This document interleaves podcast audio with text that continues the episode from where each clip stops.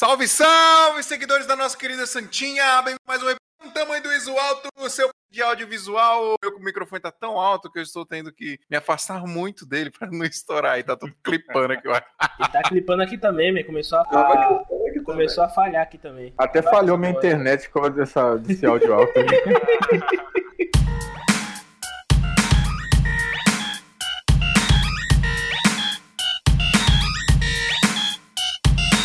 Salve, salve, seguidores da nossa querida Santinha! Bem-vindos a mais um episódio do Santa Mãe do Iso Alto, o seu podcast de audiovisual. Eu sou o Fio Rocha e hoje nós vamos falar sobre S-Log. Na verdade, a gente vai explicar para as pessoas o que, que é S-Log, porque as pessoas acham que o Picture Profile da Sony é o S-Log e acham que o S-Log é o Picture Profile da Sony e aí dá uma bugada na cabeça de todo mundo e ninguém sabe o que, que é o que. E hoje a gente vai tentar desvendar este mistério. E eu estou do meu lado aqui, quase de rostinho colado comigo, Danilo Costa. E aí, turminha do mal. Diretamente de Realengo, de volta aqui pra gravar com nós, hein? Palmas pro profissional. Lindo e maravilhosa, palmas pro profissional aí. O cara que está trocando a Sony, ó. Daqui a pouco a gente tem que lançar um episódio que vai ser Ainda não saiu da Sony Videomaker. Harrison! Isso vai acontecer. Eu voltei, a galera sai da Sony, vai pra. Em breve a gente descobre. Voltou pra ficar, Renan. Voltei pra testar. e o Thiago Nascimento tá aqui com a gente também. Fala aí, mano. E aí, galera, tudo bem? Tudo bem. Thiago Nascimento é um rapaz contido. Ele é, é um mais... homem de família, né? É, eu um sou é, devoto da Santinha, né? É Bom, pessoal, então é isso. Vamos tentar trocar uma ideia aqui sobre e esse eu, log. Ué? Ah, é? Caraca, velho. Ô, Gabriel Nasco. A... Seu co-host de hoje. O gaguinho mais querido do Brasil aqui, é, pelo amor de Deus. Esqueceram do gago. E aí, povo, tô de volta. Hoje o episódio vai ser um pouco mais rápido, porque infelizmente Adriano não tá aqui para trazer as, né, as teorias científicas dele. Toda a sua conjectura, né? Mas vamos tentar. Adriano tá no meio do mato lá, rapaz, não tem nem internet. Adriano é o Barry Grylls do audiovisual. Bom, vamos lá, galera, deixa eu dar os recados rapidinho aqui. Galera, recadinho do nosso patrocinador aqui, Brasil Box. Você sabe que se você quiser comprar equipamento com melhor preço, melhor prazo e melhor atendimento, é só acessar acessar brasilbox.com.br. Eu gosto de reforçar aqui, galera, que eles são uma loja online, tá bom? Eles são uma loja virtual. Então é só você entrar lá, você vai fazer o cadastro bonitinho, vai comprar o produto e vai receber aí na sua casa, tá, galera? Vocês vão calcular frete, tudo certinho. E se não tiver algum produto que você esteja procurando lá no site, você pode entrar em contato com o WhatsApp deles. Lá no site tem o WhatsApp lá do Marcos. Você chama o Marcos e pergunta: Marcão, consegue trazer tal produto para mim? Tal câmera, tal lente, tal cartão, tal, tal? Ele vai falar: Ó, vou ver para você o estoque vou ver o preço, ele vai te falar tudo bonitinho. E se você achar interessante, é só você encomendar, cara, e chega muito rápido. Os fornecedores do Marco são, ó, supimpa de velocidade, hein? Muito bom. Eu só tô um pouco chateado porque ele não tá conseguindo a Black Magic pra mim. Ah, mas ninguém tá conseguindo. mas não é culpa né? dele, coitado. A Black Magic não tá entregando para ninguém.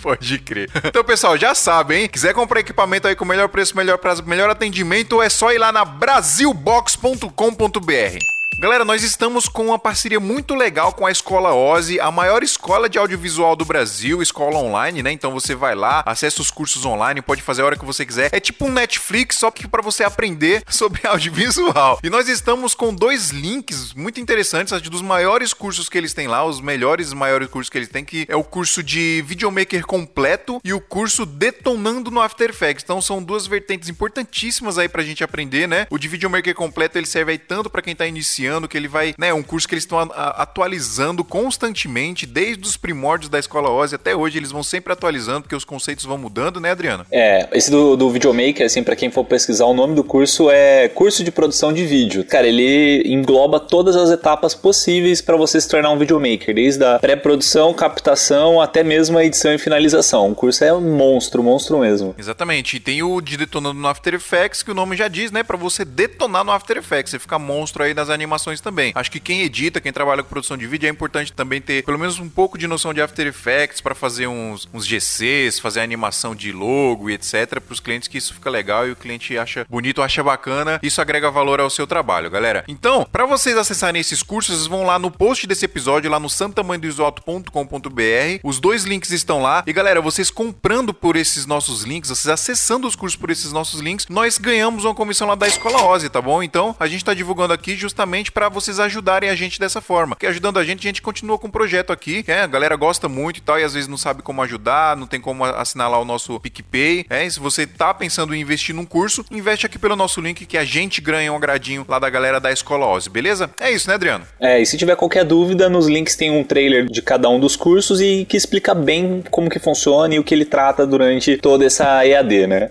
Show de bola. E galera, manda e-mail pra gente, viu? Ouvintes arroba tamanho do Visual Alto, manda e-mail complementando o assunto aqui do episódio ou mandando dúvidas pra gente. A gente tá sempre respondendo dúvida pra galera aqui, tá? É, e a gente vai ler uns e-mails agora, inclusive. Se vocês não quiserem ouvir essa leitura de e-mails, é só pular pro número que vocês vão ouvir agora. 19 minutos e 20 segundos.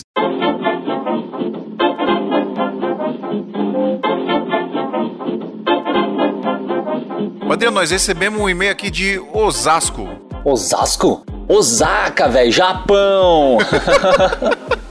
Tamo com ouvintes do outro lado do mundo. Muito natural esse negócio, viu? Pode deixar com o Adriano, a gente tava lendo um e-mail aqui em off, e aí o Adriano leu rápido, leu Osasco. Zé Osaka. ó, é o Lucas Hadouken. Ele falou aqui, ó. Hadouken! Não, é Hide, Hideyuki. Lucas Hideyuki. Ele é lá de Osaka, do Japão. Olha que top, mano. O 20 lá do, dos japorongas, né? Ele é um aprendiz e mero iniciante no audiovisual. Muito bom. Vamos ler o e-mail dele aqui. Caros podcasters, meu nome é Lucas Hide... Mano, Hideyuki. vai ser Hadouken, velho. Mais legal. Meu nome é Lucas. Hadouken! Tenho 23 anos, sou casado e atualmente moro em Osaka, no Japão. Queria agradecer imensamente pelo trabalho que vocês estão fazendo por nós, ouvintes da nossa querida Santinha. O podcast tem me dado norte para começar nesse ramo que eu tenho tanto sonho. Comprei minha primeira câmera há um mês e já estou treinando para daqui a um tempo começar a embarcar nessa jornada do audiovisual. Descobri o podcast há duas semanas, maratonei tudo e já estou querendo mais. Boa, da hora demais, hein, Lucas? Mas meu recado vem para um detalhe que pensei quando estava ouvindo o último episódio, o 36, evitando a procrastinação, quando o Maurício disse que não sabia da origem do nome da escola Ozzy. Pois bem, assim que ele disse que gostaria de saber a origem do mesmo, minha mente rapidamente pensou: a palavra Ozzy espelhado é ISO. Olha aí, olha o que ele tá falando aí, olha o que ele tá trazendo. Tá vindo o bicho, hein? Bicho, bicho tá vindo. Ó, o bicho vindo.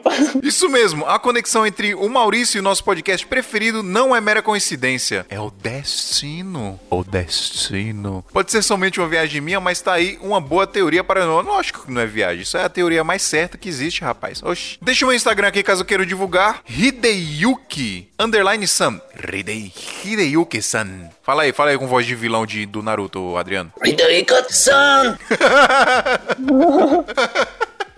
お前はもう死んでいる。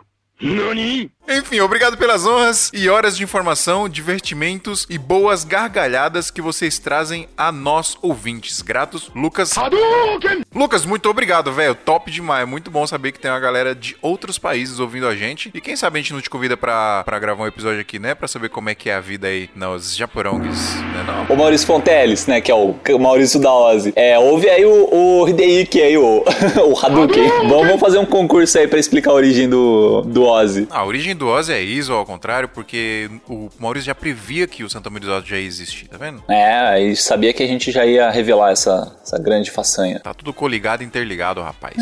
Vocês não estão nem ligados. Leu do Gustavo aí, o Adriano. Beleza, man. Vou ler aqui do, do Gustavo Novaes. É, o Gustavo é até um, um, um, dos nossos apoiadores lá no, no WhatsApp do SMIA, né? Então, Pode crer. então ele ajuda bastante nós e tá por dentro de sempre as conversas lá, né? Cada... Eu vejo lá, cada 10 conversas tem um comentáriozinho lá do Gustavo. Sabe, gente boa demais. Prezados, equipe Smia e Smietes. Ó, Smietes, essa é nova. Sou Gustavo Novaes de Niterói, assinante do plano Topzera. Parabéns pelo trabalho de vocês. Minha vida no audiovisual é antes e depois do Smia. Caramba, velho, que responsa aqui. Aprendi que quando pergunto algo, ofereço uma dica. Primeira dica de produtividade: escutar o podcast em 1.5x ou 2x. Na maioria das vezes é possível entender todo o conteúdo sem, sem comprometimento, ganhando essa preciosa chamada de tempo. Vou responder essa aqui primeiro, né? Que aí tem uma outra pergunta embaixo. Então, cara, eu não sei, é que eu tô tão acostumado a ouvir podcast, ouvir, assistir vídeo do YouTube, que eu tô começando a assistir tudo em 2x. A não ser que seja uma coisa engraçada, até, ó, até tava assistindo um, episódio é, semana passada lá do Gaveta, que ele fica. Tem um comentário lá que ele começa a brincar, que o cara fala assim que não consegue ver graça no Gaveta porque ele assiste tudo 2x. Aí o Gaveta coloca o episódio dele em 2x. Tipo assim, quando é coisa engraçada, mano, você perde o fio se você colocar em 2x, mas quando é informativo, acho que é bacana, assim, eu ouço muita coisa nessa velocidade. Agora, 1.5 já dá, tipo, uma reduzida, assim, pra quem não tá tão acostumado rápido, né? E o seu filme? Vídeo eu ouço bastante. Eu, eu ouço, eu ouço vídeo. Eu Ouço assisto o vídeo bastante na velocidade maior. É, principalmente quando é vídeo de tutorial, de alguma coisa que eu quero aprender a fazer. Mas podcast eu não consigo, não, cara. Podcast eu tenho que deixar bonitinho. Eu acho que a experiência de ouvir podcast, não, pra mim, acho que funciona melhor na velocidade normal, né? Mas isso é gosto, né? Acho que é, se você acostuma com a parada, fica legal. Interessante. que eu, eu sou meio maluco, assim, tipo, eu tinha que gravar um episódio com o Deu a Volta outro dia, né? Pra quem não sabe, o Deu a Volta é um podcast que a gente já participou lá, fez até uma brincadeira lá do, do Irineu, nem eu.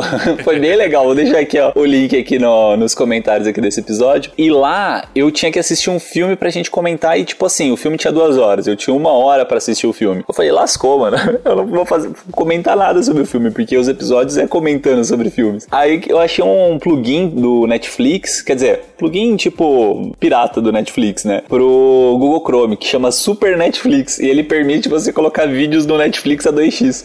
Mano, coloquei 2x no Netflix pra assistir o filme, velho, pra conseguir comentar no episódio. Aí foi da hora. Continuando aqui a pergunta do Gustavo, né? Agora a pergunta. Estou em duas migrações. Da fotografia para o vídeo, fazendo o Ozy Experience 7 e da Nikon para a Sony. É, na fotografia, o balanço de branco automático funciona. Inclusive, grandes fotógrafos de casamento usam. No vídeo funciona em alguma ocasião? Tá, beleza. O que, que eu faço? É, balanço de branco automático é só quando tipo, o ambiente é muito, muito assim, descontrolado, vamos dizer, tá? Então, aí eu realmente acabo usando é, balanço de branco automático. Vamos dizer assim, está fazendo é, uma festa, por exemplo, que tenha luzes esporádicas nas mesas, é, tenha luz nas paredes diferente, tenha, sei lá, luz- luzes coloridas, sei lá, da, vindo da balada ou de algum outro ponto tal. Então você tá com vários pontos de luz de cor diferente. Dependendo o- a posição que você tá filmando o seu objeto, as pessoas, os noivos, o que seja, é, a câmera vai depender de um balanço de branco diferente. Então nesse tipo de caso eu tá com a WB. Agora, se eu tô falando de algum ambiente um pouco mais controlado ou de luz constante, tá? Então vamos dizer assim, você tá fazendo uma igreja, tá? Então as cerimônia de casamento, ou você tá fazendo, sei lá, por exemplo, a filmagem de um corporativo e tá fazendo a entrevista do cara dentro do escritório dele, que a luz não vai ficar mudando, oscilando, né? A não ser que tenha uma janela muito grande e o sol fique mudando ali do lado, né? Sei lá, estiver filmando no pôr do sol, aí a WB ajuda bastante. Mas assim, se você tiver um ambi- ambiente controlado, cara, bate o balanço de branco. Então assim, a Canon, ela tem um esqueminha dela que você tira uma foto, entra no menu, clica lá em white balance personalizado, se eu não me engano. Aí ele vai perguntar pra você qual que é a foto que ele tem que se basear pra fazer esse personalizado. Você escolhe a foto que você tirou, né? De preferência, uma superfície branca ou cinza. Se for cinza, inteiriço até melhor, né? Mas se não, mete uma folha branca ali, tira essa foto. E aí ele vai fazer o balanço de branco ali. Se for Sony, é até mais fácil. Tem uma opção dela mesmo, que é a WB, tipo, só que você tem que colocar no manual, lá no, em cima da, da câmera. Você coloca manual, entra no menu lá do, dos white balance e tem lá o, o- acho que é a última opção, né? Personalizar esse white balance. Ele deixa você personalizar até três funções. Então eu uso bastante isso, por exemplo, quando eu vou fazer é, casamento e aí tem a igreja de dia, vamos dizer assim, né? A igreja normalmente é bem fechadinha, não entra muita luz do sol, católica, né? Por exemplo. É, então dentro da igreja tem uma cor. Fora da igreja, como tá sol, tem outra cor. Aí que eu faço? Eu coloco dois white balances diferentes. E em cima da, da Sony, ela tem um- duas funçõezinhas que muita gente acaba nem usando. Que tem a função de vídeo e tem uma função lá 1 e outra função 2. Essa função 1 e 2 são presets. Aí eu coloco no preset 1 um white balance, no preset 2 outro white balance. Só pra não perder tempo de ficar clicando em botão e mudando e tal, não sei o que. Ajuda bastante pra mim. E pra você, Phil? Cara, eu tô. Eu usei muito,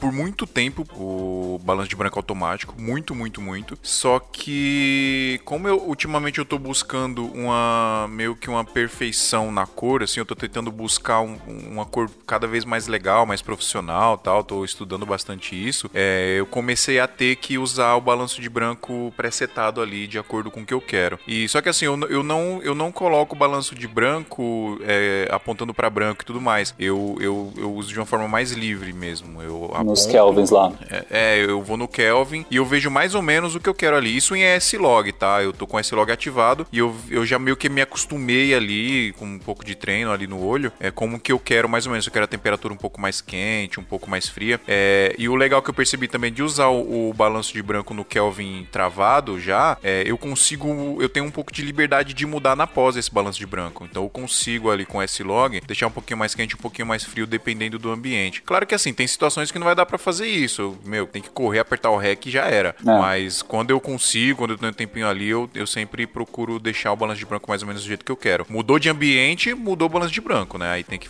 ver de novo o que fica melhor e tal. Ainda mais se você tá fazendo casamento ou algum evento que seja mui- muitas câmeras focadas no mesmo assunto, ou a melhor coisa que você pode fazer é, você não pode bater o branco no mesmo papel branco com todas as câmeras, vai lá, coloca Kelvin, coloca mesmo Kelvin em todas as câmeras, porque aí É. na da edição você não precisa ficar corrigindo. Vamos supor assim, que você coloque Kelvin seja, sei lá, 5800 em cada uma das câmeras. É, e na edição você vai ver que tá amarela, mas é muito mais fácil você tirar um pouquinho esse amarelo de todas as câmeras de uma vez que vai estar com o mesmo Kelvin do que você ter que entrar numa câmera, ajustar ela, entrar na outra câmera, no clipe da outra câmera, ajustar ela, entrar no outro clipe da outra câmera, ajustar ela. Então, tipo assim, eu faço sempre isso. Eu, eu mantenho o padrão de Kelvin na, quando é mais de uma câmera, né? Fazendo multicam, por exemplo. É, aí, continuando aqui, e queria também saber sobre a eficiência do uso do ISO automático. Então, ISO automático é, é o que o Phil comentou mesmo, assim. Você tá numa situação que você não tem como controlar, cara, ISO automático. Você tá na correria ali, você não tem jeito de você é, ficar expondo e não sei o que. Se bem que sempre tem um jeitinho, né? Mas, cara,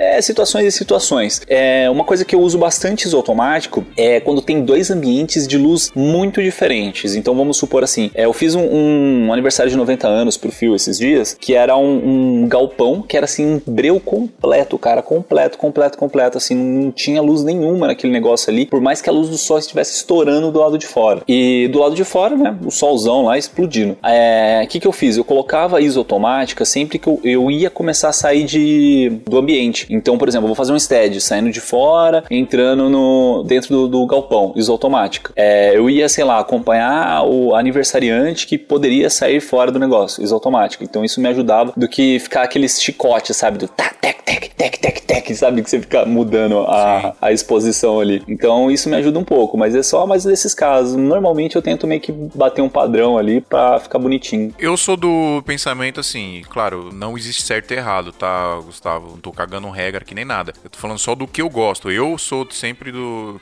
de defender que você tem que fazer tudo na mão, cara.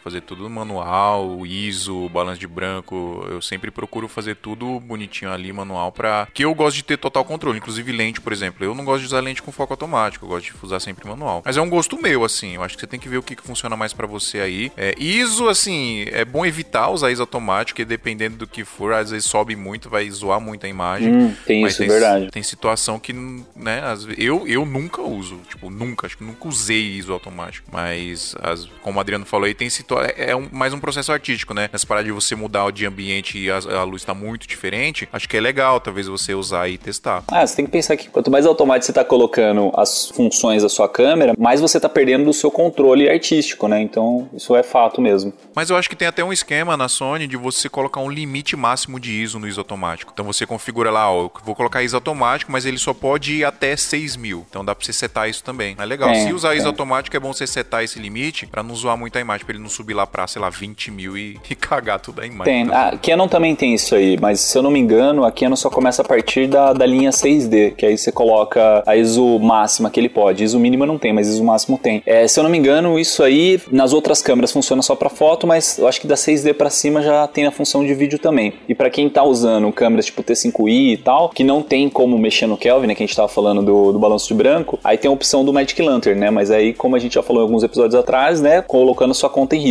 E finalizando aqui o e-mail, podemos fomentar o encontro do núcleo do SMIA lá no Rio de Janeiro pra reunir os seguidores? Cara, acho que podemos sim, cara. O problema é, é- é marcar essa data, mas eu acho É. que rola a gente fazer isso sim. O Matheus é lá do Rio de Janeiro, um dia a gente vai fazer, com certeza. e finalizando o e-mail aqui do Gustavo, o Instagram dele é degustafoto e o site é Foto com da- PH, né? Degusta foto com PH. É, e, E o o site mesmo esquema, degustafoto.com.br. degusta THE. Então já era .com.br. Partiu pauta? Partiu pauta. Abraço!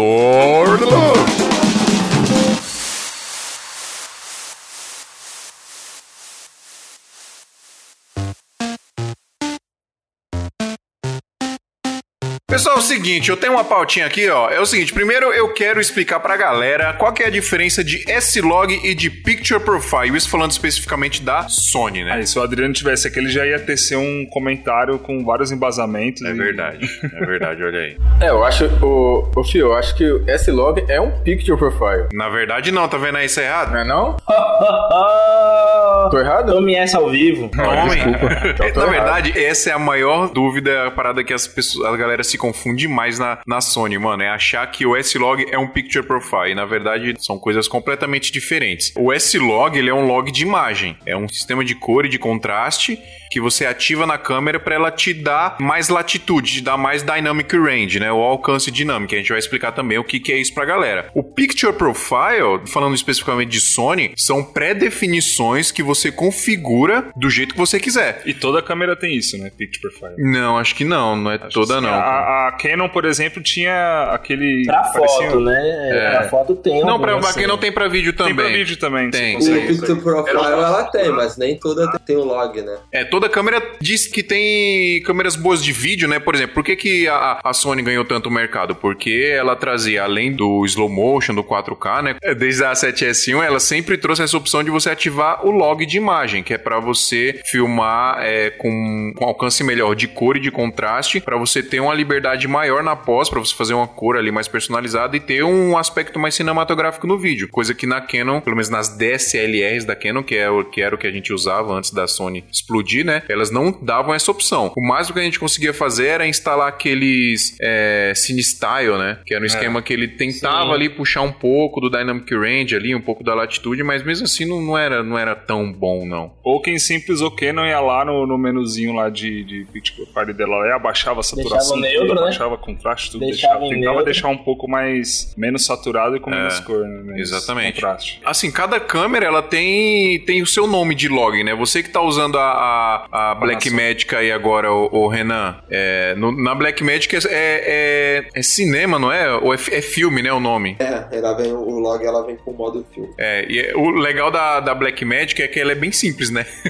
Ela é? É filme só, você ativa ou desativa. Não, ela tem, ela tem outros dois modos, cara. Só que é, é meio que o, o Dynamic Range de vídeo estendido, né? E o de vídeo comum. Só que é, é- ele tem uma alteração assim básica de, de- em relação a contraste, né? Uma configuraçãozinha boba, mas que agora eu não sei te dizer, assim, de cabeça. E ela tem o hall também, né? É, tem um hall também. Cara, eu não, eu não diria que ela tem, porque o B-roll ele é um pouco diferente, né? Ele tem até as mesmas propriedades, eu acredito que seja um arquivo até melhor, mas depois que veio a última atualização, que veio o B-roll para a câmera, eles tiraram a função de gravar em, em RAW, que era o Cine DNG, né? E botaram só o B-roll e o ProRes. Então, tipo, hoje em dia, pra mim, ela só grava em B-roll e... Porque é diferente, sacou? É, tem, tem umas propriedades diferentes, mas mesmo que o B-roll seja tão bom quanto. É, acho que é legal a gente explicar também pra galera o que, que é o RAW. Na verdade, quando a gente fala de fotografia, é muito simples, né? O RAW é a foto crua ali que vai te dar mais é, informação na foto. Então, por exemplo, você tira uma foto estourada, você consegue dar uma salvada nela ali, se ela tá em RAW, né? Você consegue Isso diminuir depende ali. do sensor da câmera. É, quanto melhor o sensor, mais, mais você ganha nisso, né? da quantidade de, de stops que o sensor consegue salvar. Exatamente. Mas o, mas o RAW do vídeo, cara, nada mais é do que a mesma coisa do RAW da foto, sacou? Exatamente. A diferença é que, é, como no vídeo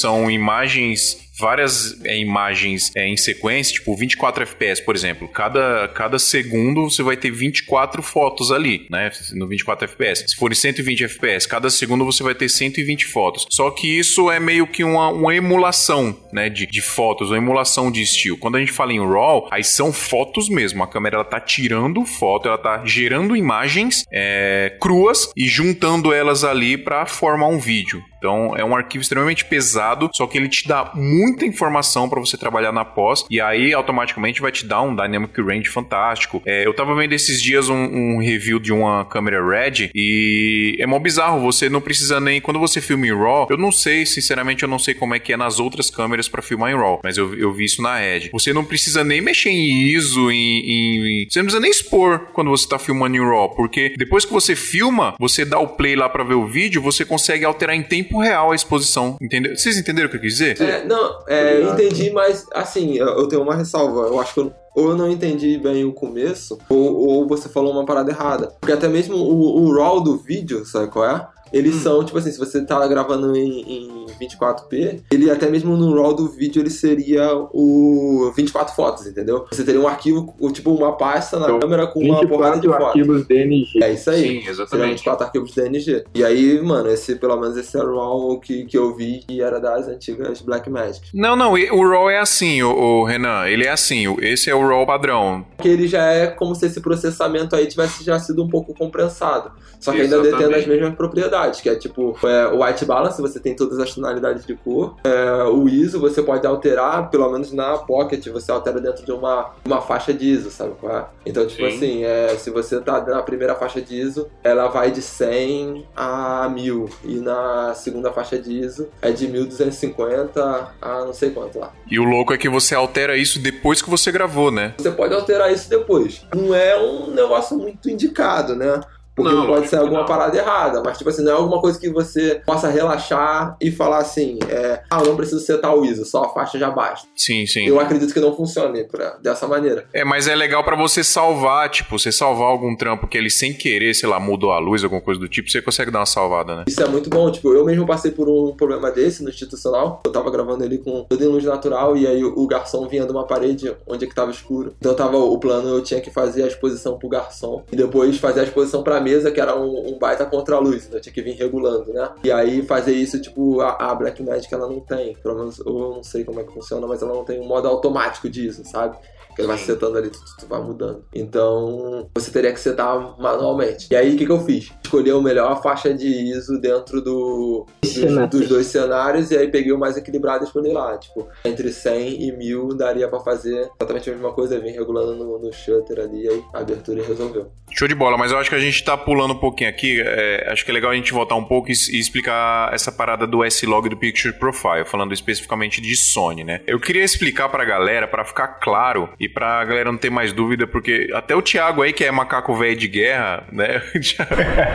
Não, mas eu, você também não entendeu meu raciocínio. O S-Log, ele tá dentro de um Picture Profile. Exatamente, é isso, é isso, Então, é ele é, isso. é um recurso de, de log que você adiciona em um Picture Profile. Exatamente, é isso, é isso. Aí por que, que a galera acha que S-Log e Picture Profile é meio que a mesma coisa? Justamente porque a câmera, as câmeras da Sony, elas vêm com pré-definições de ali de fábrica. Então, acho que o S-Log 2 é no PP7, por exemplo. No PP8 é o, S, é o S-Log 3. É, e o que, que é, o que, que é legal das- da galera entender? Quando você tem vários Pictures Profile, eles, elas são pré-definições que você pode editar elas completamente. Eu, por Exato. exemplo, aqui, no PP1, no Picture Profile número 1 da minha câmera, eu deixo setado o S-Log 2. Eu deixo o S-Log 2 e a gama eu deixo em cinema, que gama é uma outra configuração que você faz na Sony, que a Sony tem um monte de bagulho que você mexe lá. E aí você, inclusive, você tem que testar isso aí pra ver o que, que você curte mais e etc. Mas eu deixo o S-Log 1 no PP1 e no PP2 eu deixo o Cine 4.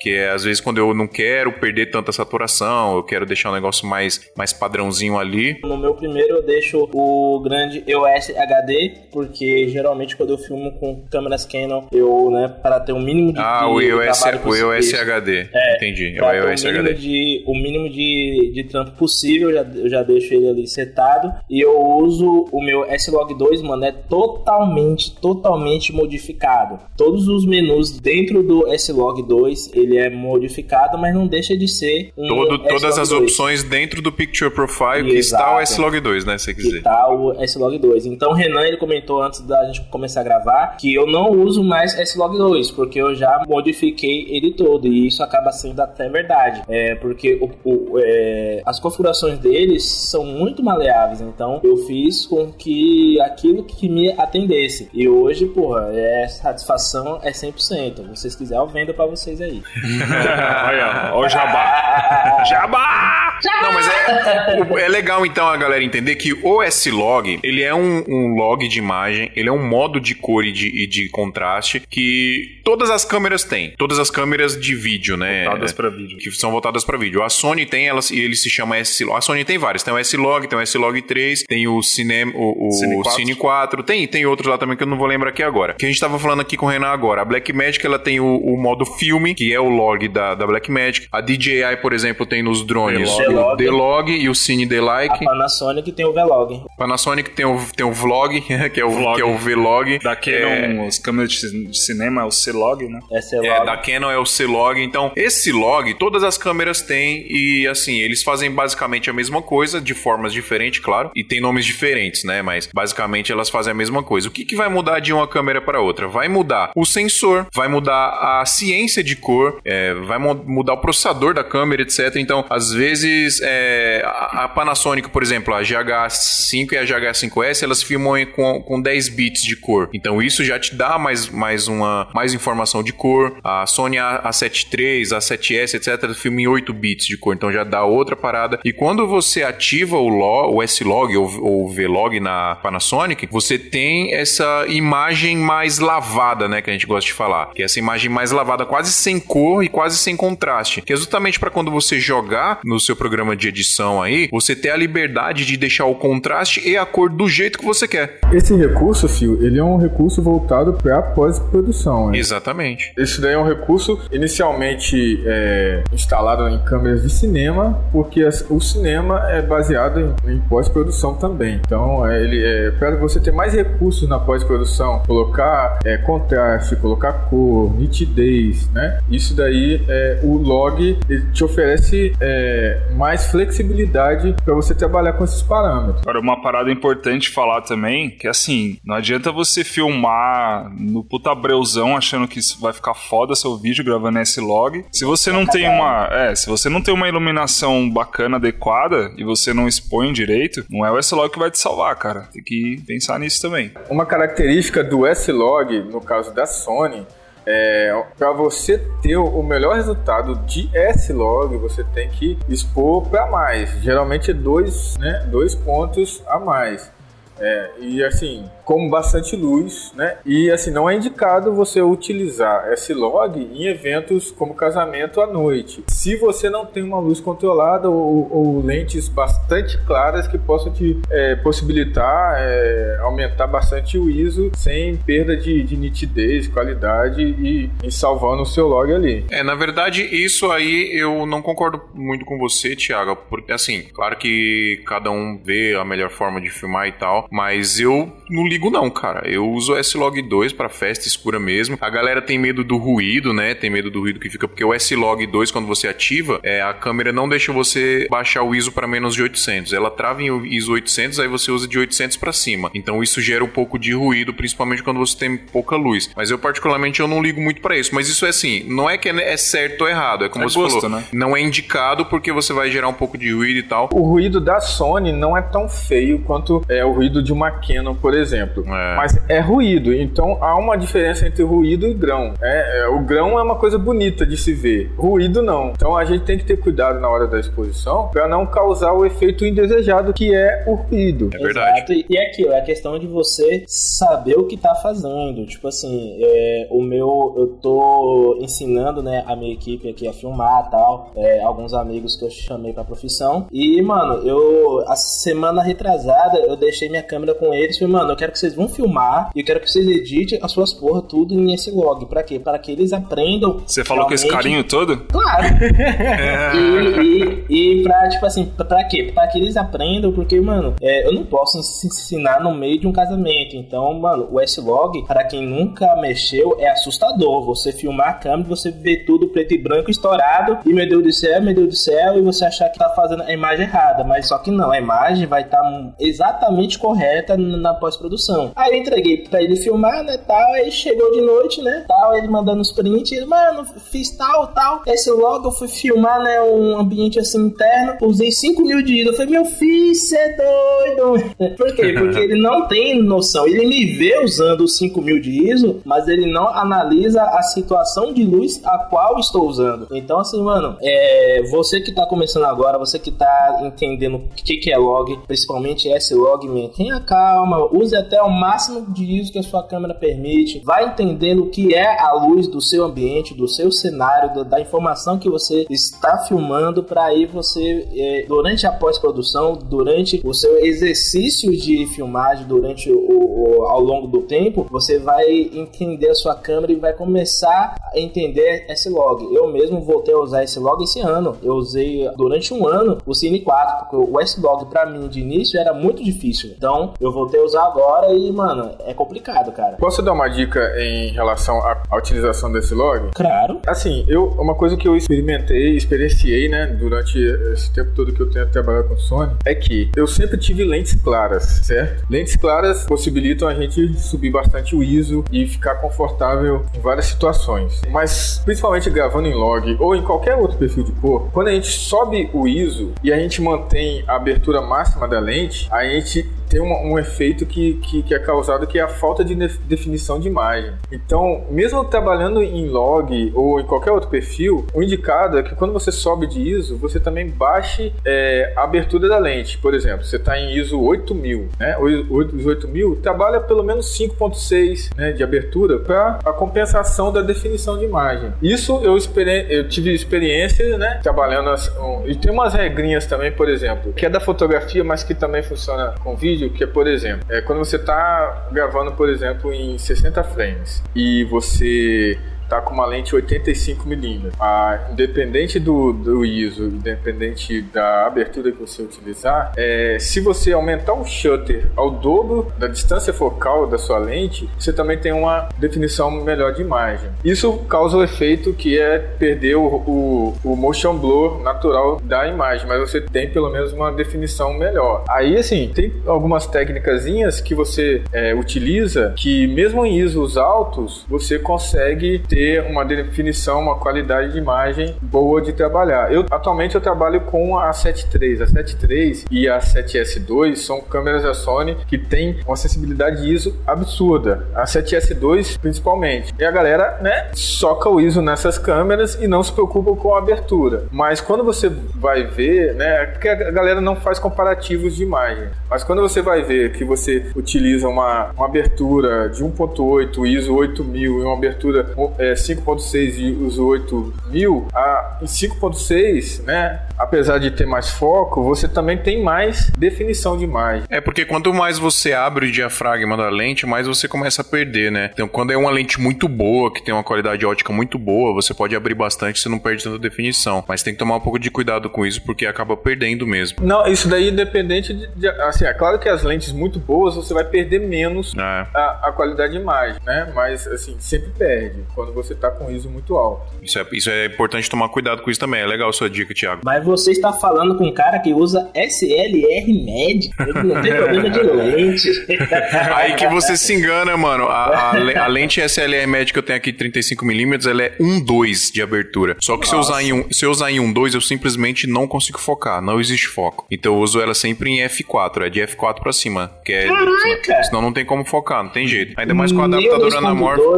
Não, não, não. F4 pra cima. Senão eu perco muita qualidade, dá aberração cromática, etc. Uma bosta. É, por isso que é os seus vídeos são sempre bem nítidos, com muita qualidade. Porque é. você né, ajusta a abertura da, da lente. Exatamente.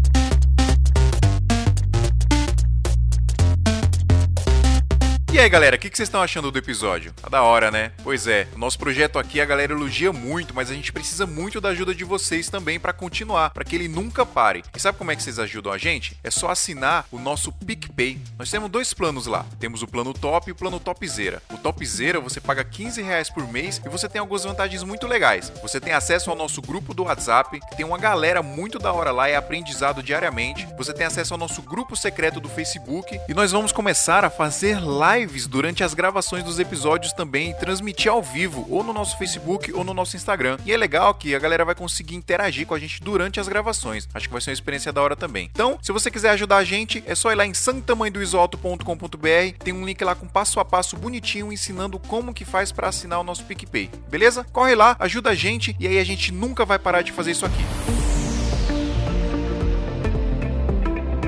Eu queria explicar pra galera o que é Dynamic Range ou latitude, porque quando a gente usa o log, a gente ganha Dynamic Range, a gente ganha latitude. Mas o que é isso exatamente, né? Quando a gente tá filmando, tem uma parada que a gente chama de pontos de stops. Quantos pontos o sensor da câmera é capaz de captar do preto absoluto ao branco absoluto? Então, por exemplo, uma DSLR da Canon, que a gente usava há muito tempo, de fábrica, com perfil de cor dela de fábrica normal, sem gambiarra, sem sinistar, sem nada, ela conseguia ali no máximo uns 7, 8 pontos de stops. Então, do preto absoluto ao branco absoluto, ela tinha 7 pontos. Então, preto absoluto, preto mais clarinho, cinza escuro, cinza normal, cinza claro e ia indo até o branco total. Então, tinha 8 pontos ali. A Sony, quando a gente ativa o log dela, o S-Log2, o S-Log3, a gente tem aí pelo menos uns 11 stops aí. É, tem gente que fala que é 13, tem gente que fala que é 12, mas eu acho que não chega tudo isso não. Mas imagina você ter esse ganho de vários stops, de vários pontos do branco absoluto ao preto absoluto, é, e é por isso que você consegue, por exemplo, em uma imagem, você, mesmo ela estando com bastante contraste de luz ou estando num contra-luz, você não perde informação. E aí você tem esse,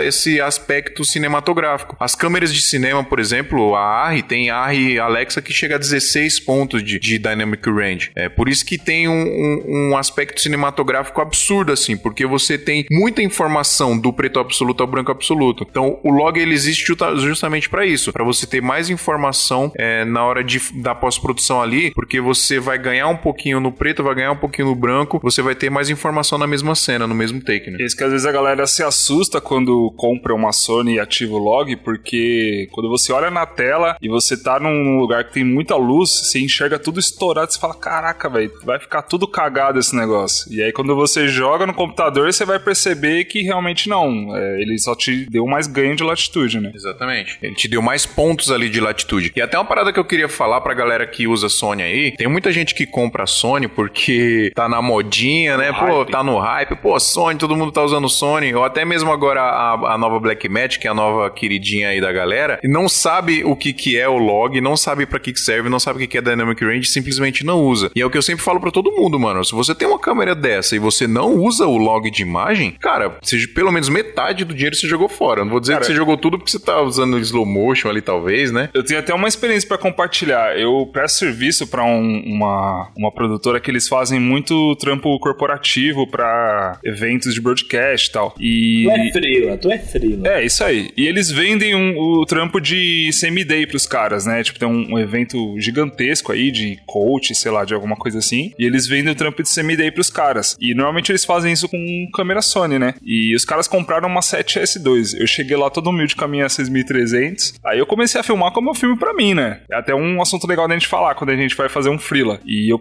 filmando em SLR 2 e tal. E aí os caras com a 7S2 no standard lá, tipo, filmando no cruzão. Aí eu olhando aqui, eu falei, mano, não é possível. Os caras têm uma 7S2 e tá filmando no standard. E aí eu fui conversar com eles e entender. Eles falaram que não manjava, porque eles pegaram a câmera, não, não procuraram, não fuçaram, não, entendi, não entendiam nada. A galera falou, não, compra Sony, que Sony é top pra vídeo. Aí é, beleza, pronto, comprou, os caras foram lá e compraram. Liga e aperta o REC, não é. mexe nada essas paradas. E aí eu ensinei os caras o que que era o, o, log, ensinei eles a trabalhar, e quando eles jogaram no computador e começaram a colorir, os caras me agradeceram imensamente.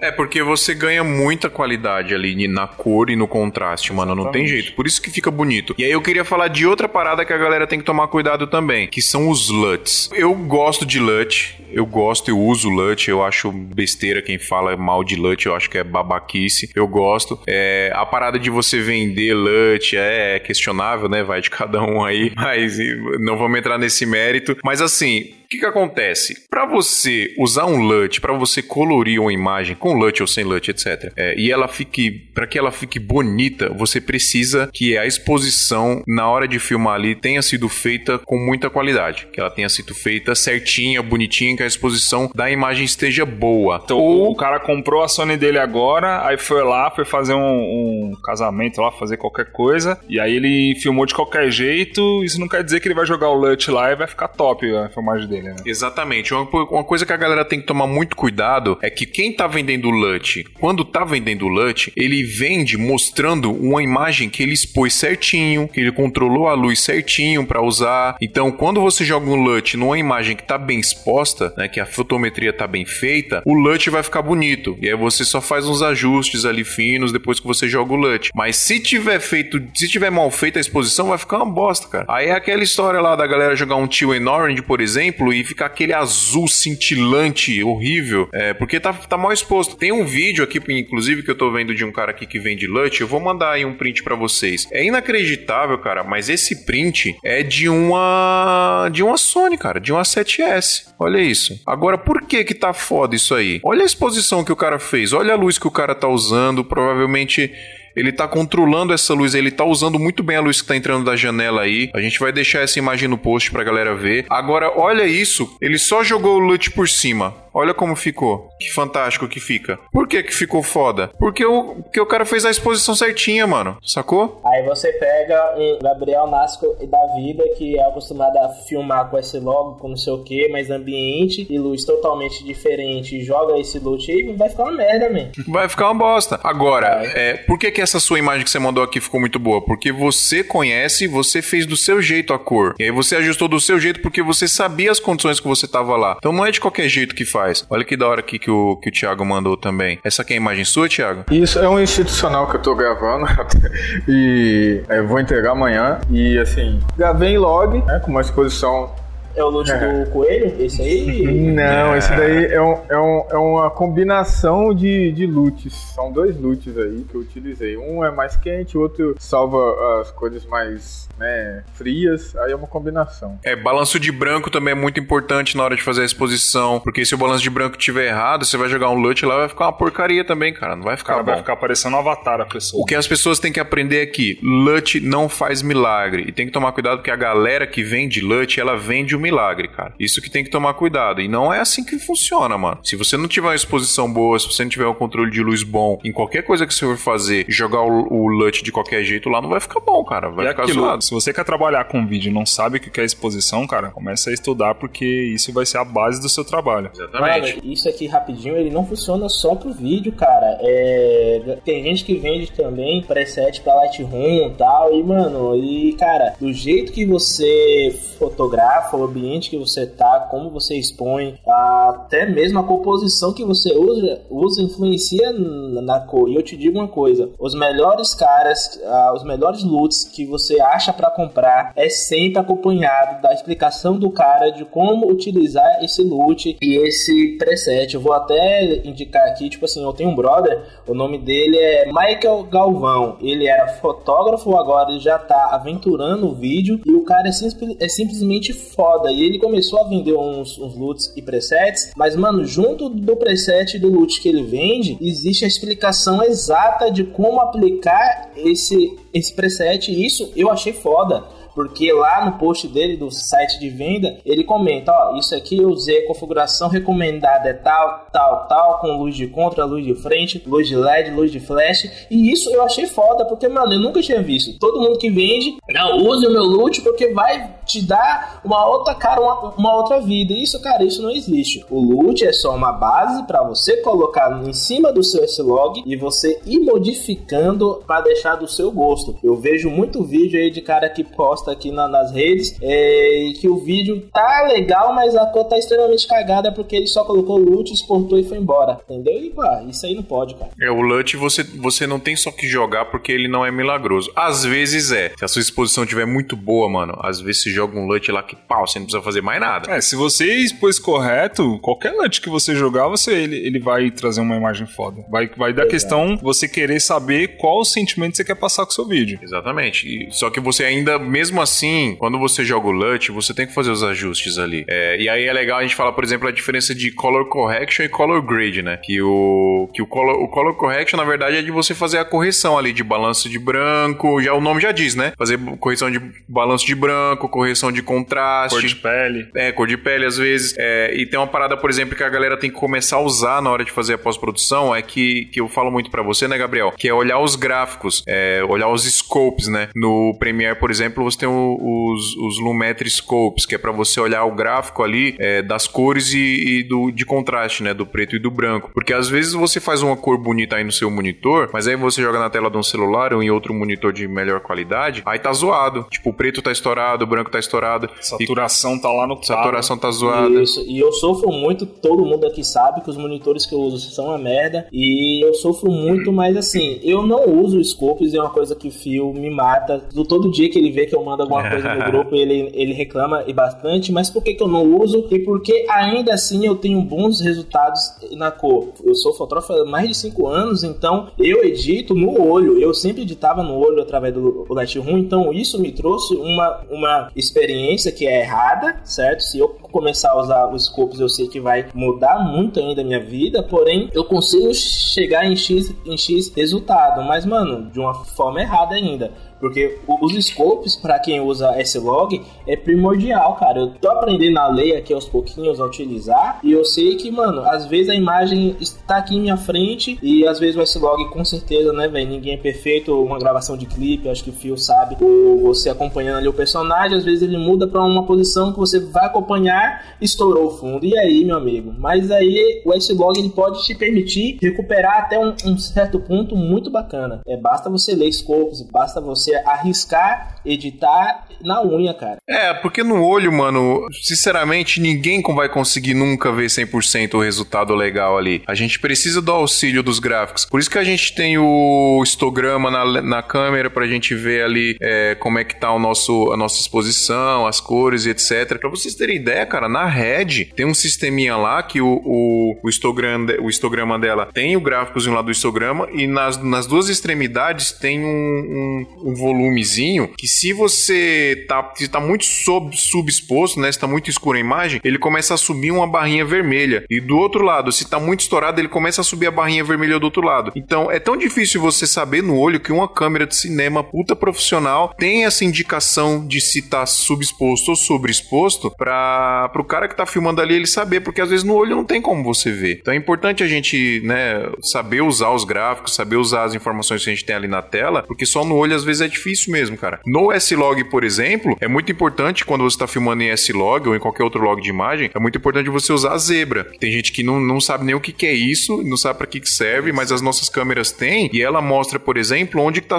onde que tá estourado, né? É, não sei se alguns de vocês usam aí, é, mas quando tá ativo, se tem algum, alguma parte do vídeo que tá estourada, fica uma zebrinha assim passando. E, é, até, é... é até importante a gente falar disso, porque acho que a maioria da galera que ouve aqui, e nós aqui também, participantes, a gente é guerrilha total, né? Tipo, pegar a câmera, vai pra rua, filma sozinho, faz tudo sozinho, às vezes não tem assistente de câmera, não tem nada. Então, se, às vezes você tá na rua, debaixo de um sol de 40 graus, você vai conseguir olhar na, na tela e expor direito? Não, e outra coisa que a gente sempre falou aqui, é você que usa Sony, tu sabe que a tela dessas merdinhas são horríveis embaixo do sol. São horríveis. Então, às vezes, vocês tá usando um stead, um gimbal, e você não consegue enfiar os, o, o, olho lá no viewfinder. E como é que você vai expor, mano? Eu, eu tipo assim, eu, eu tive uma experiência recente agora que eu perdi bastante de imagem, porque não só a exposição, mas até o foco eu consegui errar, porque, mano, o sol estava muito forte e isso prejudica bastante. Então, você ter um auxílio de um monitor é bacana também. Vai, te ajudar em N, em N diversidades, tá ligado? E quando a gente usa zebra, ajuda um pouquinho pouquinho. E quando o, a é. gente usa a zebra e o focus pick, né, o Gabriel, para acertar o foco. Isso.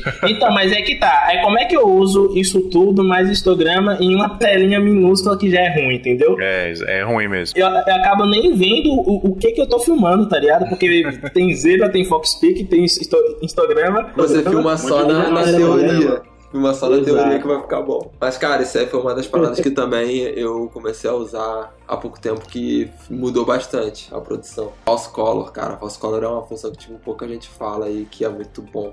Não, explica aí pra galera o que é o False Color, Renan. É, ele meio que acentua todos os graves da os graves ó os, as baixas né da imagem e aí você consegue ver o quadro muito mais marcadinho, onde é que tá o foco, onde é que tá passando, né, de um lugar pro outro, sabe? Ele, ele é quase que como um focus peak, sabe qual é? Só que ele modifica, ao invés de ficar pontinhos na imagem, ele modifica todo a, toda a cena, sacou? Só que aí não é impressa no, no, no vídeo, né? Ele é só... Sim, ele é só ele um diferentes ali, né? Tipo, é uma parada legal. Tipo assim, pega, ele pega os, os- as áreas de- de mais contraste, sabe? E aí bota, por exemplo, uma cor azul. Aí, ah, um tom mais quente. Aí verde, tá ligado? É vermelho, né? E aí ele vai te marcando dependendo de, das cores que tem já dentro da sua imagem. Então, tipo, é uma parada que ajuda muito, muito. E aí, eu- esses dias mesmo, eu não tava conseguindo... Tava fazendo o job lá, tava mó sol. E eu não tava com o monitor que da hora tinha suporte pra tanto brilho. E aí foi só habilitar essa função e o histograma que já era, cara. Você faz qualquer job estando debaixo de, de sol. Só que se eu não me engano, as câmeras da Sony elas não têm. Não tem, câmeras da Sony não tem false color. Eu acho que a Zebra e o Picking elas têm, mas o False Color ela não tem. O que você tem na Sony é aquele esquema de você ativar aquele modo que ele meio que joga um LUT já no seu S-Log pra você enxergar a imagem como se ela tivesse colorida já, né? Esse negócio, quando eu tinha a Sony, eu achava ele muito ruim, cara. Ele nunca bateu certinho, nunca foi fiel. É. Ô Fio, é, eu acho que onde tem o false color é no nosso monitor, aquele Fio Word. No Fio Word ele tem. Ele tem. Eu no meio do evento apertei os botões errados lá, entrou nessa porra, eu entrei em desespero, me tirei o cabo HDMI. Esses dedos de ogro aí do Gabriel. Cara, é, é uma função que ela é, ela é muito boa. Dessas, assim, que antigamente eu não tinha tanto costume. Eu só usava mesmo era o picking e, e um pouco do histograma. Mas aí depois que eu, que eu comecei a ver esses recursos, né? É, correr atrás um pouco dessa teoria, foi até depois que eu comprei o curso de color grade do André. Vai, tipo, apareceu, tipo, outra parada. O nível de produção até sobe. Porque você fica muito mais, é, é muito mais assertivo nas coisas do que só naquele instinto de é. anos de profissão, sabe qual é? André, o nosso brother André, André Rodrigues aí, que, velho, isso não é jabá, viu? É algo que eu escuto bastante, muita gente elogiando o curso de color grade dele, cara. Então, assim, mano, e muita gente que eu vejo que é chata, tipo assim, Renan elogiando, Adriano, Adriano elogia também. Então, assim, mano, fica aí um curso, uma indicação de um curso legal aí pra vocês, viu, velho? Então, eu tive uma experiência ruim com false color. Eu tava gravando é, carnaval, né? Aí o problema foi a questão do usuário, pô. É, do usuário, exatamente. Porque, assim, eu, eu tava trabalhando com uma rede. Eu nunca. Foi a primeira vez que eu desculpa aí. Foi no carnaval, né, que você postou aquela foto lá. Aí, sem querer, eu, eu pressionei um botão que ligou o false color. Retire velho. esse Que daqui, seu burguês, safado. Que desespero pra tirar esse false color. Eu tive que ligar pro cara, dono da câmera, pra ele me dizer como tirava o false color da imagem. Você achou que tinha apertado o botão de autodestruição, né? Não, eu sabia que era um false color, mas eu não sabia como tirar. E me passou um desespero porque eu não sei expor por false color. Então, é. é, é, fiquei todo atrapalhado ali na hora, mas resolvi. né? Mas, assim, é, é, um, é um recurso que é interessante e é bom a gente aprender, né? Procurar aprender. Agora aquele, aquele momento filmmaker babão. É muito tesão segurar uma head na mão, cara? Rapaz, eu vou te dizer uma coisa. É legal, mas eu sofri, porque eu, eu, tava, eu tava trabalhando com a Red e em cima de um Ronin S e um dual handle e aquilo quase acabou com a minha coluna. Ah, por isso que você tava no hospital, né, man? Depois do, do carnaval, rapaz. Achei que era alguma coisa com a sua esposa, sua filha, assim, né? Exame de. Tem que exame aprender de com o Renan, cara. É muito, muito tempo de Ronin na mão. Não, mas é muito mais pesado do que o Ronin que, que o usa, velho. Não, o Thiago, o Thiago que me vendeu, mano, Roninho. Entendi. Era dele. Ah, velho, Thiago. É o bichão mesmo. Thiago é o cara mais rico, mano. A sucata dele é nosso luxo. Ah, que isso, velho. Eu tô pobre.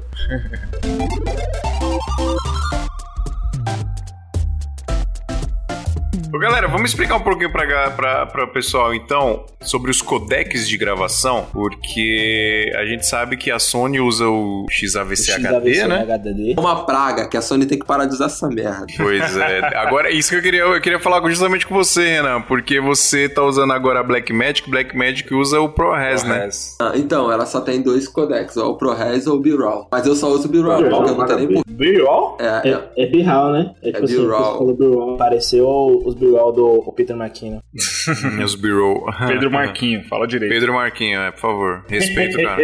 Mas, tipo, um é o ProRes, cara, que aí tem, né, tem as codi- codificações dele lá, né? Se eu não me engano, ela tem o, o Light, é o Light, o Proxy.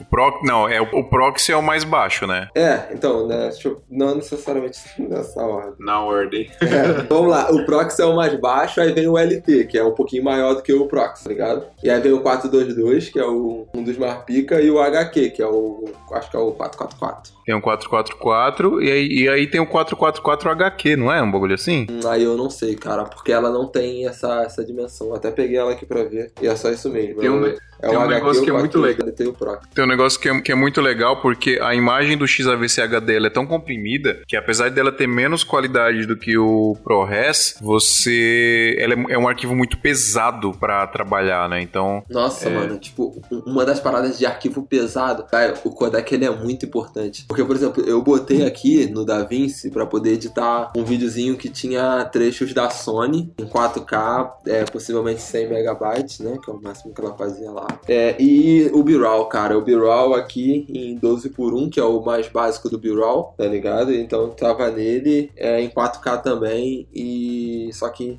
Vai. tá- é, tava em, em 30 ou 60p. Cara, a imagem em, em B-RAW ela é muito mais leve de se trabalhar do que a imagem da, do, do codec da Sony, o H264, né? Que é o, o XAVCS. Cara, os arquivos da Red em 5K são mais leves de trabalhar do que os arquivos da Sony. é porque é menos comprimido, né? É, não tem compressão. Cara, ó, ó, vocês estão, vocês estão reclamando de barriga cheia. Dê graças a Deus que ainda não é o arquivo da DJI, velho. Pois é. Não, Não, mas aí, uma das coisas que eu dou graças a Deus que foi pelo menos, pô, porque pra quem trabalha no Mac é muito ruim, foi ter saído do AVC HD, cara. Caraca, esse, esse codec era muito ruim. Fica a dica aí, você que vai comprar sua Sonyzinha aí pela primeira vez, prepara os HDs externos aí, prepara o, o drive verdade, que você vai gente, ó, eu, precisar. vou até, eu vou até contar uma parada aqui, eu não fiz na, na maldade, mas teve um dia, né, que a galera aqui da cidade, os concorrentes, vieram, né, conversar comigo. Me ligou, Gabriel, você tá usando Sony, né? Falei, tô, meu amigo. Rapaz, quero comprar também, qual é a consideração que você tem? Falei, "Man, primeiro, joga o seu compu- computador fora e compre outro. Porque, o- porque o bicho é pesado, HD mesmo, mesmo. Vo- Você tem quantos aí? Rapaz, eu tenho um 5, compre 15, porque o arquivo é pesado. Cartão de memória, você não sai pra trabalhar com menos de 4. Fim da história, o cara no, final da, da ligação, é, minha, acho que não vou comprar não. Vou comprar na, minha, na, minha, na minha Canon mesmo, eu falei, é, rapaz, cada um, cada um. Eu falei, ó, velho, eu não sei se isso que eu fiz foi certo ou não, mas assim, eu fui muito sincero com ele, né, velho? Eu falei que realmente o bagulho é pesado, mano. Pesadíssimo. E na Blackmagic, né, cara? Tipo, vou salvar os arquivos, né? Aí tu faz um log de um dia, dá lá 120 GB, tá ligado?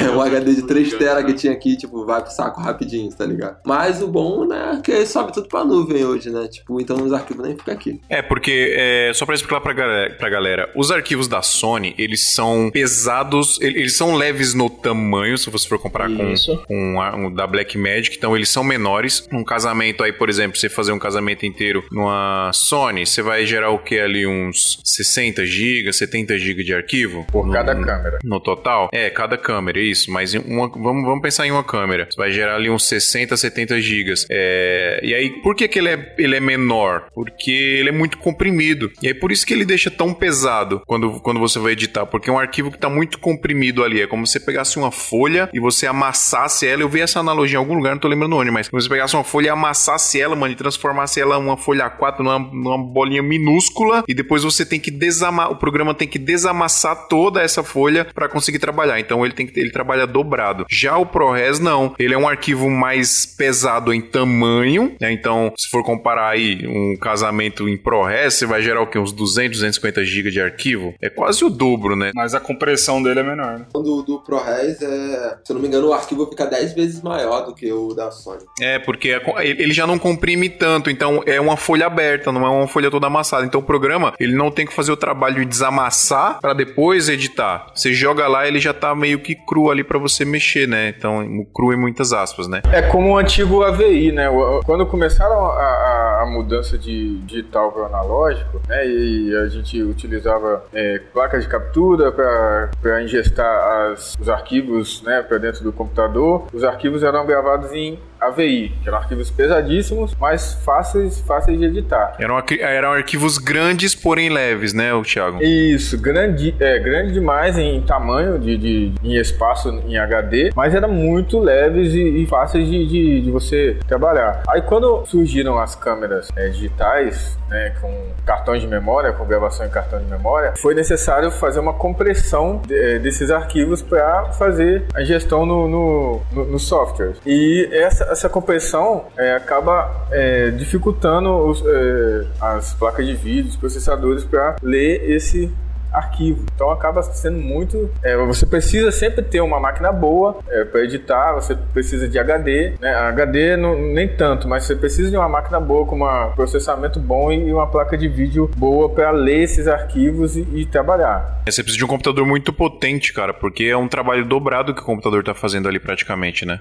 Agora essas câmeras de cinema, assim, são mais caras, são né, um absurdo de, de, de preço algumas, né? Mas é, se você for pensar na questão de trabalhar com arquivos, são as melhores, são assim a, a melhor indicação para você trabalhar, porque o arquivo é sempre leve, fácil. Você tem a questão dos logs aí que, que dá flexibilidade de trabalho e acaba o seu workflow fluindo muito melhor. Exatamente.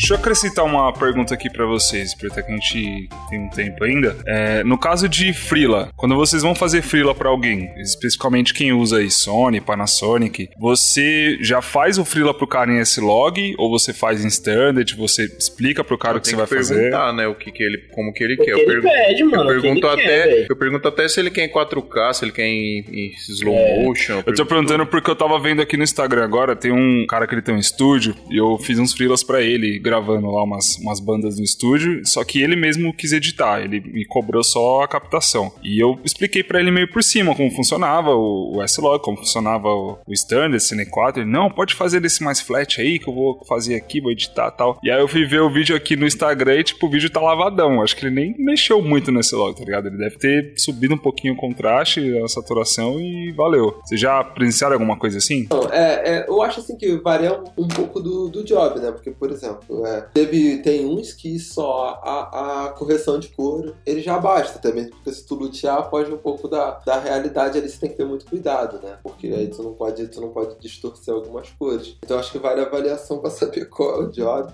É, tem que saber qual é o job, mas eu acho que pra freelance sempre é válido. A galera hoje em dia tá acostumada muito com esse alto contraste, né, mano? Do mesmo jeito que ficou uma época com, aquele, com aquela curva meio que, que, que fora ali dos tons de preto pra cinza, né? Um pouco mais pra cima. Então, tipo assim, foi uma, um pouco de fase. Hoje em dia eu acho que tá, a galera tá curtindo algo mais um pouco mais contrastado. Então, às vezes o cara só corrigir pode gerar uma impressão ruim, sabe? Então, tem que- Outra coisa, vem cá, ô Fio, você usa esse log em tudo ou você seleciona, ah, tipo assim, esse job, esse log, esse job aqui não é? Eu fiz um trampo esses dias com um brother, mano, que ele muda o perfil durante o hack. Eu nem sabia que a Sony fazia isso, velho. Durante o hack, você pode mudar de S-Log pra Cine 4, pra Standard, e eu fiquei, mano, viajando nisso e ele faz isso na maior tranquilidade. O hack tá aqui, ele, mano, muda pra S-Log aí, ou S-Log, aí ele manda, mano, tira, em Cine 4, eu mudava, tá ligado? Então, assim, mas você. No, no, no meio do hack, velho, o cara é doido, o cara é doido. Ô, rapaz, manda isso pra nós, manda isso pra nós aí. Mas você, Fio,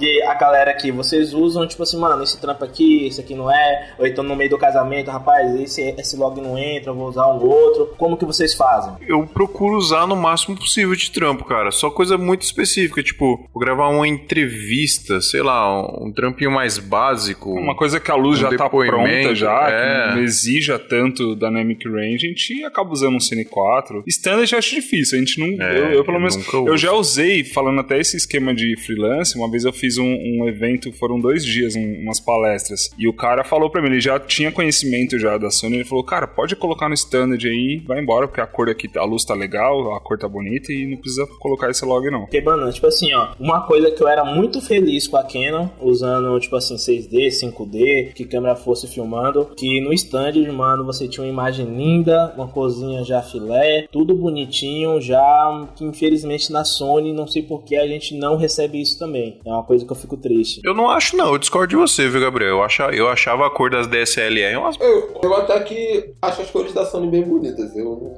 não, vejo problema. O problema é com algumas coisas que ela caga totalmente a imagem, sabe? é? Mas, tipo, Cor de pele, por exemplo, é horrível. é, você vai ter que sempre ficar com. Falando. Mas isso tudo gostei, acho que né? vai da iluminação, cara. Esses dias, um, um- até um, um cara mandou no grupo aqui do, do SMIA que ele gravou, tava gravando um trampo. Eu não lembro nem quem foi, desculpa aí, galera do- dos assinantes. E parece que tava meio azulada a, a pele do cara. E eu acho que tudo isso vai mais da iluminação do local. Provavelmente ele não. mano. É, provavelmente ele não tinha uma iluminação controlada no local. E realmente, se você não tem iluminação boa, o stand da, da Sony não fica legal. É porque o pessoal reclama muito da, da cor de pele da Sony, mas se a iluminação tiver legal, fica legal também, cara. É o que eu tô falando, mano. Tudo, tudo é luz, velho. Tudo é iluminação. Não dá pra fazer milagre.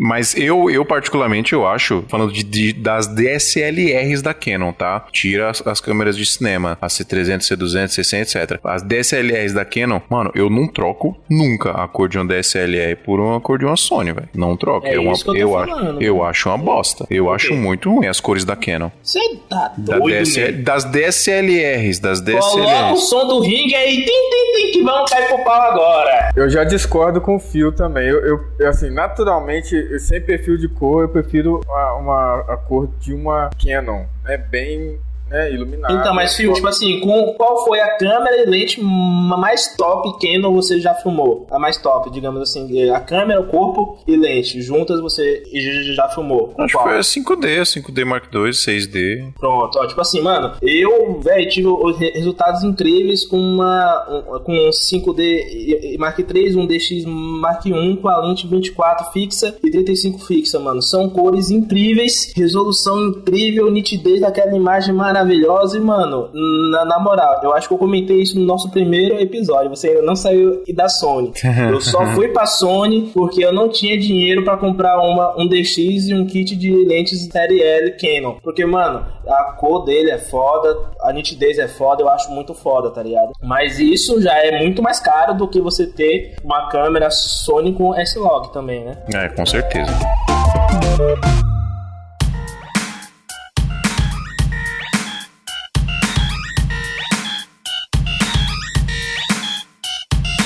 Galera, é, eu acho que quem tá ouvindo deve ter ficado com muita dúvida ainda.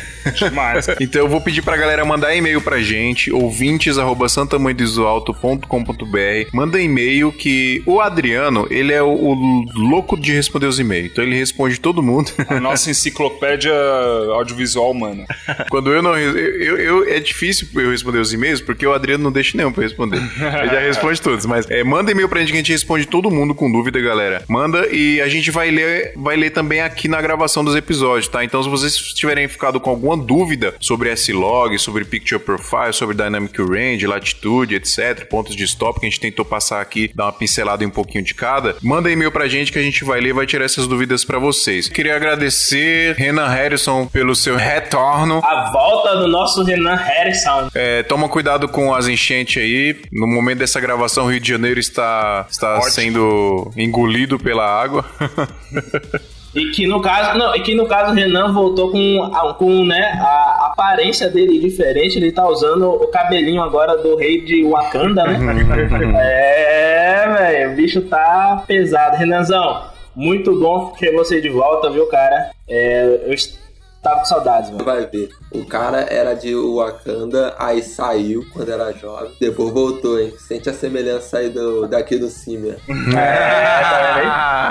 Pode crer. Ô, Tiagão, obrigado aí pela participação, mano. Valeu. Valeu, Gabriel Nasco. Valeu, irmão. E outra coisa, outra coisa, gente, outra coisa. É, do domingo agora, depois, não, não lembro aqui a data, mas foi domingo agora, dia 8, não foi, ô Fio? Dia não, 7. dia 7. Rolou o workshop do Fio, que foi um sucesso. Uhul, eu, acho, eu, acho, eu acho que vai ter palmas, pro, foda. palmas pro profissional e que eu fiquei muito feliz que ele conseguiu reunir também vários assinantes do Sims, ouvintes, ouvintes ouvi, ouvintes daqui do Cime. E, cara, eu vi que foi um sucesso. Infelizmente, eu não pude ir. Ele não quis bancar minha passagem pra eu ir, eu ir filmar o evento pra ele. Mas, cara, próxima turma eu acho que vai ser esse ano, hein? Eu acho, hein? Ah, não sei, não sei, quem sabe? Eu quem sabe acho, hein? Eu turma. acho, hein? Mas foi foda, hein? Aliás, queria agradecer a galera. É, infelizmente, esse episódio ele vai ao ar muito tempo depois que o, pod, que, que o workshop aconteceu. Mas eu vou deixar o meu agradecimento aqui pra galera aqui. Foi foda demais. Eu fiquei feliz pra caramba porque veio uma galera. A metade da galera que foi era de fora de São Paulo, mano. Teve gente que viajou horas aí de carro pra vir do Rio de Janeiro, do Sul. Foi muito foda, cara. Obrigado, galera que participou. Foi da hora, foi aprendizado pra mim também. Foi muito louco. Quem sabe a gente faz outras edições aí. Vou tentar fazer em outros estados também. Massa. Virar, ficar interno. Quero, eu quero ficar internacional, quero ir aí pra, pra Ilhéus, ô Dasco. Então você vai vir dar uma aula apenas pra mim, né, mano? Aqui, né, velho? Se o, se o Phil levar o workshop dele pra Ilhéus, o Gabriel não vai falar pra ninguém. Ele não quer que nenhum dos dele faça. Ninguém vai, velho. Só eu que vou gravar clipe nessa porra. Falou, galera. É Até isso, mais. velho. Valeu. Valeu, Até semana que vem. Falou! Valeu, boa noite. Santa Madre degli Alti Iso. Este episódio é um oferecimento de Brasil Box. Ei, som, ei, som. Tá um pouco mais alto, né? Mais hétero também. Beleza, é isso. Bora, bora começar então. Como é que aumenta? Quero aumentar a minha também pra ficar com de hétero. Bora lá, gravando aqui. Este podcast foi editado por Pedro Calarissa.